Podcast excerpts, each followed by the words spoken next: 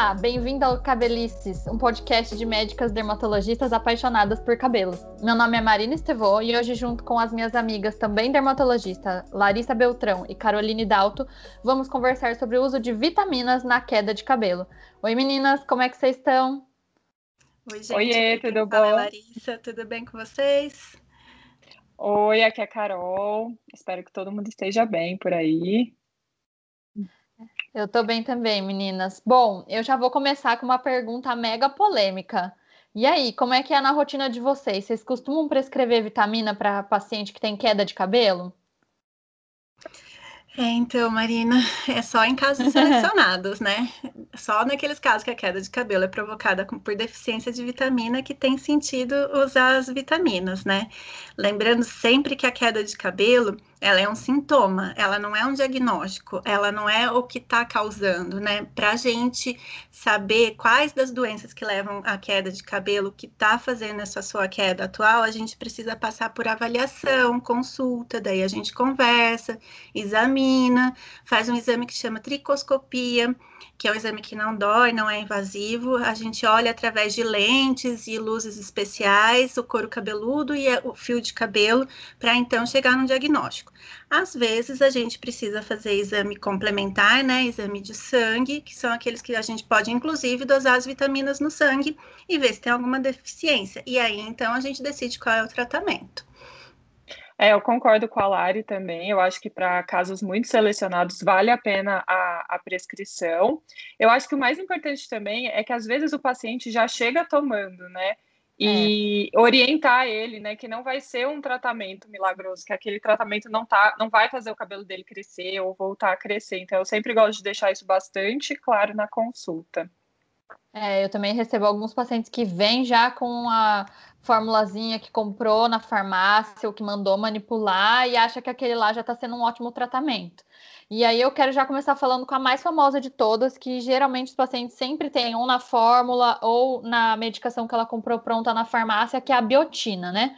Ela está presente em praticamente todos os suplementos, né, os nutracêuticos que a gente chama para cabelo, e a necessidade diária dessa vitamina nossa é realmente bem baixa, e a deficiência, a pessoa que realmente está com a vitamina biotina baixa no sangue, é muito rara, né, Carol? Sim, super rara. É, na verdade, tem alguns trabalhos que mostram que essa, a deficiência da biotina, que é a vitamina B7, ela é super incomum. É, e é uma, assim, não é uma vitamina que a gente dosa de rotina, né? Porque não é um exame, é, os níveis eles variam muito ao longo do dia, então não é uma dosagem eficaz. É, e assim, tem algumas, algumas patologias, né, algumas doenças, algumas condições que podem levar à deficiência de vitamina, de biotina, desculpa, mas são muito raras. Assim, a gente sabe que algumas alterações de flora intestinal, que eles chamam de disbiose, pode estar relacionada a uma deficiência de biotina, por exemplo, num paciente que usa é, antibiótico por um tempo muito longo, ou é, doenças inflamatórias crônicas, pacientes que são alcoólatras, ou na gestação pode acontecer uma deficiência de biotina. Tem algumas medicações que estão relacionadas também a níveis baixos, mas a gente sabe que, de uma maneira geral, não é uma alteração comum. Não é uma né? deficiência frequente, né? Eu Não. nunca peguei algum paciente que realmente tivesse um quadro clássico em que eu achasse que só a biotina realmente estivesse causando aquela queda de cabelo. Geralmente ela pode estar associada também a outros fatores, como por exemplo no pós-parto, que tem outros fatores além da deficiência de biotina, né, Lari? Sim. Sim, verdade. É, tem uma doença genética, né, que é a mais clássica, que é deficiência de biotina, causa perda de cabelo e tal, alterações de pele muito graves, mas essa doença é extremamente rara. As outras alterações são como a Carol acabou de, de comentar, né, e geralmente não é só isso que está acontecendo. E a gente precisa lembrar que não é bom ficar repondo biotina, assim, sem nenhum critério, porque a biotina em si, ela pode alterar alguns exames laboratoriais, alguns exames de sangue. Não que ela altere o seu metabolismo da tireoide, por exemplo, ou do coração, mas ela altera o exame a conseguir ler como que está acontecendo a realidade no seu organismo, né?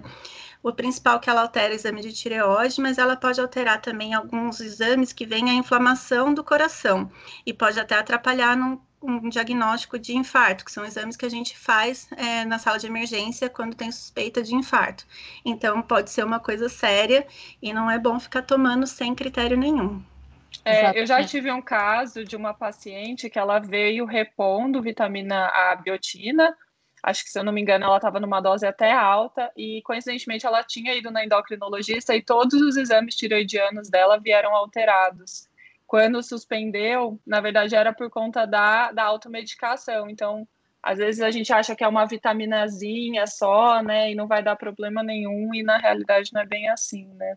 É, e quando é de tireoide, a gente ainda consegue, né, parar uns dias antes, orientar o paciente a parar os dias antes, né, para conseguir dosar. Mas quando é numa situação de urgência, por exemplo, um infarto, não tem como parar, esperar, é. ver como é que está realmente, né? Pode atrapalhar. É, de fato. Então é muito importante a gente lembrar isso aí, usar principalmente a biotina sempre com recomendação médica, porque a gente não consegue dosar, não adianta fazer uma reposição assim sem ter noção se aquilo vai te ajudar ou não.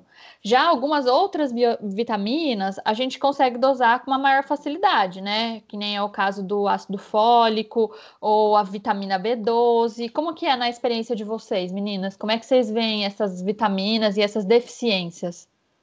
É, eu sempre costumo solicitar a dosagem de B12 e ácido fólico quando o paciente chega com uma, com uma queda de cabelo mais aguda, mais intensa.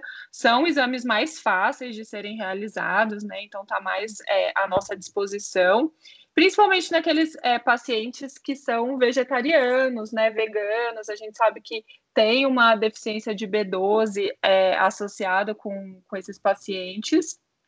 E, e são vitaminas que, se é, estão baixas, podem até levar a um quadro de anemia, né? Que é a anemia megaloblástica, que a gente já conhece, enfim, já viu. Então, eu acho que está mais à nossa disposição, é inclusive é mais fácil de repor se tiver a deficiência. Não sei a experiência de vocês. É, a minha também é bem por aí, Carol. Alguns pacientes, principalmente esses que são vegetarianos, não têm acompanhamento nutricional e às vezes já não fazem a reposição, podem realmente vir com principalmente a B12 baixa. E aí, nesses casos, sim, a gente indica a suplementação, né, Lari?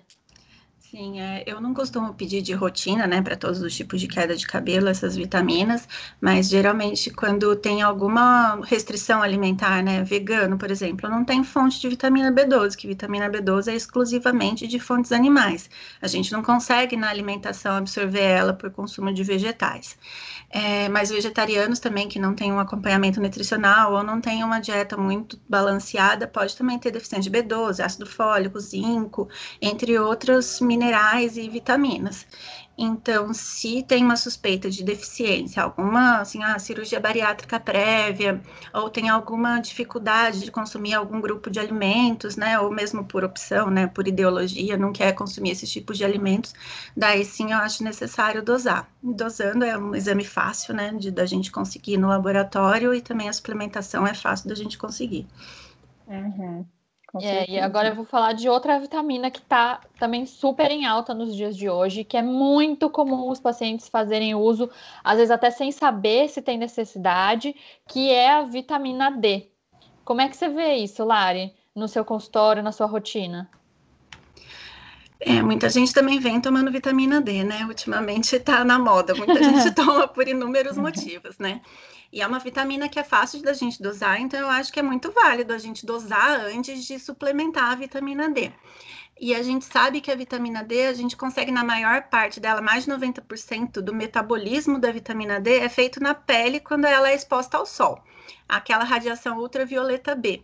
E o horário que a gente precisa se expor ao sol para conseguir sintetizar a vitamina D na pele é o horário ruim, que a gente chama, é o horário das 10 às 15 horas, que é esse tipo de radiação que vai conseguir promover na pele a produção de vitamina D. Então, a gente não orienta, assim, uma exposição sol intencional só para fazer vitamina D, sendo que a gente tem suplementos e tem jeitos da gente conseguir é, essa vitamina D. porque o risco de câncer de pele acho que não vale a pena a exposição. E lembrando também que o, o protetor solar ele não é um bloqueador, e é, é difícil quem passe na quantidade correta em toda a superfície do corpo, o tempo todo, reaplicando na frequência ideal para conseguir bloquear tanto assim a radiação solar a ponto de causar uma deficiência de vitamina D. É. E lembrando que a vitamina D também, dependendo do, da dosagem, enfim, do quanto ela está baixa, do valor dela do exame, é, a gente é, coloca uma dosagem diferente, né? Tanto que se está muito baixo, tem que fazer as doses de ataque, depois coletar novamente o exame. Então, eu também acho que é uma vitamina que às vezes os pacientes chegam tomando achando que não acontece nada e, e tem riscos também, né, de uma hipervitaminose D, né? Sim, a vitamina D é uma das vitaminas, isso, Sim. que a gente conhece que excesso faz mal, né? Enquanto algumas vitaminas a gente até pode imaginar que não tenha um limite, entre aspas, máximo que possa causar mal à pessoa, dessas outras anteriores que a gente falou, a vitamina D é uma das principais que em dosagens dosagens excessivas pode causar mal sim ao paciente. A queda de cabelo não, mas há outros problemas de saúde, né? Outra Sim. vitamina muito famosa e que também os pacientes têm usado bastante, porque associam ela à imunidade, é a vitamina C. Já essa vitamina para queda de cabelo, a gente não vê muita associação, né? É, a vitamina C não tem muita associação, não, com as, geral, geralmente com as causas que levam à queda de cabelo, né?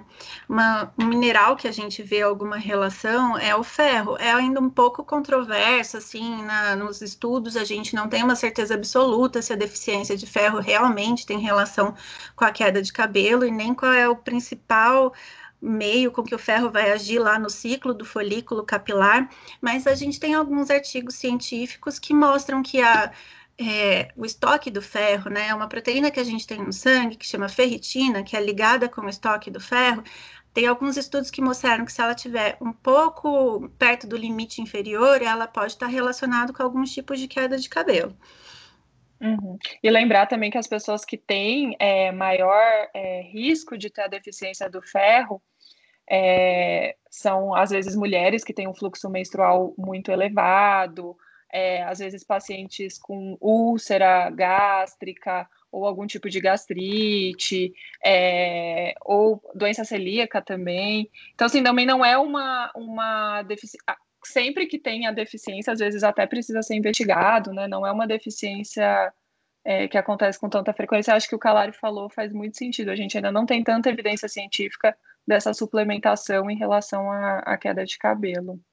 É, e um outro mineral que a gente também vê que agora também está sendo super é, usado, e a gente até já comentou uma situação que às vezes ele realmente está baixo, é o zinco, né? Esse também tem uma certa correlação com queda de cabelo, apesar de não ser algo como nenhuma das vitaminas extremamente bem documentado em relação ao nível de deficiência que vai causar a queda de cabelo, a gente sabe que em alguns casos ela pode estar associada sim, né, Lari? É, a gente sabe que o, o, zinco na nossa pele ele participa da, da formação das proteínas, participa da cicatrização, participa na imunidade, mas a gente ainda também não sabe qual é o papel exato dele na formação do fio de cabelo. Mas tem alguns estudos que mostraram que alguns tipos de queda de cabelo é, podem estar associadas com níveis um pouco mais baixos de zinco, e alguns estudos pequenos também que usou a suplementação de zinco e teve melhora em algumas doenças como efluvio telógeno, alopecia areata, mas ainda essa não é uma coisa muito clara perante a ciência para a gente poder recomendar zinco para todo mundo por conta de queda de cabelo. É. Tem o selênio também, né, que é outro mineral que às vezes estão tá presente nesses nutracêuticos, mas que também a gente acaba não dosando de, de rotina, né? É, ele não tem essa dosagem recomendada para a maioria dos tipos de queda de cabelo. Ele tem uma dosagem diária muito pequena, que na maioria das vezes a gente pode adquirir através de carnes, vegetais e até algumas castanhas. É, então, não tem essa indicação de suplementar ou às vezes até de dosar de maneira geral, né? E é outro que a superdosagem está associada com problemas de saúde, inclusive com aumento de queda, né? É, existe mais uma vitamina que a gente às vezes também pode ver que os pacientes suplementam, ou porque ela já está no composto que ela usa, ou porque foi feito, foi recomendado para ela usar, que também pode piorar a queda de cabelo, né, Lari? É verdade. A gente sabe que o excesso de vitamina A pode estar tá relacionado com piora de queda de cabelo. A vitamina A, ela é muito facilmente conseguida na dieta, né? Tudo quanto é fruta amarela ou fígado animal tem bastante quantidade de vitamina A. Então, não é uma coisa que é comum de ter deficiência. A gente sabe que ela participa da imunidade, ela tem ação na nossa visão, reprodução, crescimento das células é, mas a gente ainda não sabe exatamente como é que ela funciona no cabelo também, como várias outras vitaminas que a gente comentou, né? Mas ela pode sim, em excesso, estar associada com perda de cabelo, aumento da oleosidade do couro cabeludo, a chamada seborreia também, pode também piorar é, ressecamento da pele, pode também provocar alterações ósseas, então não é uma vitamina que a gente deve usar de rotina por qualquer tipo de queda de cabelo. Uhum. É, como a gente já falou em várias delas, lembrar que é super dosagem de vitaminas, então ficar tomando esses suplementos em excesso tem alguns efeitos colaterais, não são, não é porque a vitamina que é bom e aí pode tomar em doses altas. E eu acho que assim, toda vez que eu acho que vocês devem concordar comigo, quando chegam um, alguns tipos de paciente, você acaba é, suspeitando mais de uma deficiência, né? Por exemplo, um paciente bariátrico, um paciente que já fez uma cirurgia que precisou tirar um pedaço do intestino, ou é, é, um paciente que é vegano, vegetariano, a gente consegue ter uma ideia de que talvez esse paciente esteja tenha uma deficiência, né? Por uma alteração de absorção, enfim, ou por não ingerir, né, os nutrientes necessários. Sim, alguns pacientes que às vezes fazem dietas de emagrecimento sem um acompanhamento de nutricionista, então que às vezes ele pode fazer a ingesta inadequada de tanto de vitaminas quanto de alguns minerais, e aí tanto pela é. perda de peso, que já causa um estresse, pode ser uma justificativa para queda de cabelo, pode também estar associada um déficit de vitamina, e às vezes é muito comum o paciente vir usando uma, um complexo de vitamina, que é aquele complexo de vitamina que parece milagroso, que é indicado para sua idade. Aí ele usa mais um complexo de vitamina, que aquele é específico é para queda de cabelo, mais um complexo de vitamina, que aquele é específico para unha. E aí, a hora que você vai ver, ele está usando um monte de vitamina que ele não tem necessidade, e além de estar tá perdendo dinheiro, ele pode estar tá prejudicando a, a, ideia que ele tem de melhorar o cabelo e prejudicando outras situações de saúde. Então, acho que, em é. primeiro lugar, o que fica de recado é: a vitamina pode ser usada numa queda de cabelo? Com certeza. Existem casos em que a vitamina está sim associada à queda de cabelo e ela tem necessidade de ser reposta. Mas em primeiro lugar, que a gente tem que entender é que queda de cabelo não é a doença principal, ela é um sintoma. Então, uma queda de cabelo, por exemplo, de um paciente que tem uma calvície familiar, que a gente chama de alopecia androgenética, a vitamina não vai fazer nem cócegas para ela, né? Agora, aquele paciente que tem um eflúvio, que pode ter sido causado pela deficiência de vitamina, nesse paciente sim pode ter uma relação. Então, é muito importante quando a pessoa tem queda de cabelo, antes de se automedicar, usar aquela vitamina que a vizinha usou e deu certo, né? Para ela, pode ser que realmente ela tivesse tido uma deficiência de vitamina, ou usou e foi só uma coincidência. O cabelo dela ia melhorar mesmo, porque caiu por estresse e o estresse passou e deu tudo certo, e a vitamina é. só estava ali de esquisita, não tinha nada a ver com a situação. É, Ou aquela a gente consultar o um né? médico. É. Ou aquela propaganda que mostra, é, eu já vi uma que mostra que, que o cabelo cresceu em 10 centímetros de um mês para o outro com o uso milagroso da vitamina. É, a gente é veio com a notícia a triste. Falou. É. é. a gente veio com a notícia triste de que isso não existe, né? De que não é. dá certo. A gente é, vê a vitamina para marketing... queda. É, mas o apelo do marketing da indústria é gigante. De... É verdade, é verdade, Lara. O marketing é tudo. mas a velocidade de queda, isso a gente não falou e é muito importante. A velocidade de queda, não, desculpa. A velocidade de crescimento do cabelo, ela é geneticamente determinada. Então, mesmo que você tenha uma deficiência de ferro, que a gente vá repor o seu ferro, ferro, a sua velocidade de crescimento, que vai estar tá, em média aí mais ou menos um centímetro mês, né? Ela vai estar tá mantida. A única coisa que a gente vai fazer é que com que aqueles fiozinhos que estavam caindo mais, porque não tinham ferro suficiente para serem formados, vão reduzir. Então, usar o, uma vitamina também para crescer cabelo não é ideal. Não é isso que está te fazendo ter o cabelo mais curto. Tem gente que nasceu geneticamente determinada a ter um cabelo que não passa da altura do ombro. E infelizmente é. a gente é. tem que aceitar essa genética. Não vai ser a vitamina que vai fazer é, crescer o cabelo. Ela pode fazer com que você tenha menos queda se a sua queda estiver relacionada a uma deficiência de vitamina mesmo, né, Carol? É, exatamente. Não, você falou tudo. E é sempre, eu sempre, sempre tento. Eu tenho um mantra, assim, quando é pacientes com quedas de cabelo. Eu gosto sempre de explicar ciclo, ciclo capilar e explicar isso é muito importante, porque às vezes o paciente ele não entende e ela acaba achando, ah, sei lá, às vezes fica sentido com você de não ter passado Sim. nada, né? Uhum. Mas eu acho que isso é super importante para eles entenderem é, e saber o que esperar, né, de tratamento. Com certeza. A, a, conversa é uma das partes mais importantes da consulta, né? Tanto para a gente chegar no diagnóstico quanto a gente explicar por que está sendo feito aquele tipo de tratamento, né? Ou por que não está sendo feito, né? Exatamente. Tem algumas quedas de cabelo que não vai adiantar nada a vitamina. Então essa parte da conversa é muito importante. Com certeza, Lari. É isso aí, meninas. Vocês têm mais alguma coisa que vocês acham importante acrescentar? Eu acho que a gente conseguiu abordar bastante do tema. É... Acho que foi bom. Gostei. Sim, adorei. Então é isso, pessoal.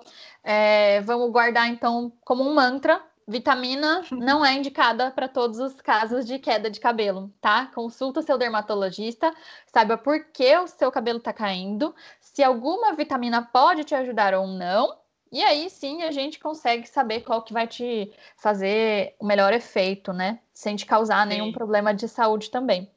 Então, por hoje ficamos aqui nessa conversa sobre vitaminas e queda de cabelo. O meu nome é Marina, eu sou médica dermatologista, meu CRM é 162107, com um registro de especialidade 67744. Meu Instagram é dermatomarinaestevô. É, eu vou deixar o meu, então. Meu Instagram é caroline.dalto. É, meu CRM é 161568, com meu registro de especialização 90067, daqui de São Paulo. Também quero deixar aqui o meu Instagram, segue lá, gente, é arroba Larissa Beltrão Dermatologista. Preciso informar meu CRM do estado de São Paulo, é 144387, meu registro de especialista é 67523. E também queria convidar vocês para seguir a gente no nosso Instagram do nosso podcast, é arroba cabelicescast. Isso, é aí, isso segue a gente lá toda semana, um assunto diferente para a gente conversar sobre cabelo, de quem é apaixonado por cabelo, para quem está preocupado com o seu cabelo, para quem ama o seu cabelo. É isso aí. Tchau, pessoal. Tchau, tchau. Tchau, gente.